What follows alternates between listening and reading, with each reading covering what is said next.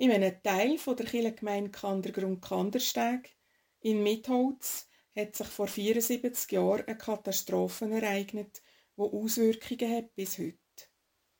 Die Bewohner von Mitholz müssen in absehbarer Zeit für zehn Jahre evakuiert werden. Das ist für alle ein schwerer Schlag. Für die älteren Bewohnenden ist fast klar, dass sie nie mehr zurückkommen, weil sie dann vielleicht nicht mehr leben. Oder zumindest nicht mehr allein werden können leben. Für Jüngere bedeutet es, ein neues Daheim zu suchen für ihre Familie. Landwirte stehen da vor existenziellen Fragen. All die Situationen, die dort zu bewältigen sind, haben mich dazu veranlasst, Bibeltexte zu suchen zum Thema Weggehen, Aufbruch, Aufgeben von Heimat und Abschied.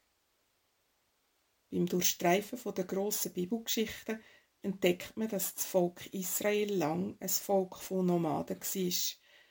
Sesshaft ist es erst in der späteren Geschichte geworden. Da findet man viele Berichte, wie Menschen aufgebrochen sind, weg von Bekanntem und Vertrautem. Meistens sind die Gründe nicht selber gewählt Die Umstände haben sie gezwungen. In Klagelieder und Trauertexten zeigen sich die Reaktionen der Leute auf die erzwungenen Ortsveränderungen. Die Geschichten von Flucht oder Wanderung zeigen aber auch die Beurteilung auf die Vorgänge. Meistens hat irgendein Gewinn dabei rausgeschaut. Nicht sofort, aber nachher im Rückblick schon. Der Abraham, der Josef und der Mose stehen für so Aufbrüche. Und dann gibt es ein eindrückliches Bild von jemandem, der zurückgeschaut hat, anstatt weiterzugehen. Die Frau vom Lot. Sie hat auf der Flucht aus der untergehenden Stadt zurückgeschaut und ist zur Salzsäule erstarrt. Das Bild erschreckt. Soll das einem auffordern, nicht zurückzuschauen auf eine Heimat, wo man muss verlassen mir würde dieser Geschichte Unrecht tun, wenn man sie so würde verstehen Die Salzsäule beschreibt mehr das Ergebnis von einer Lebenshaltung, die rückwärts gewandt ist.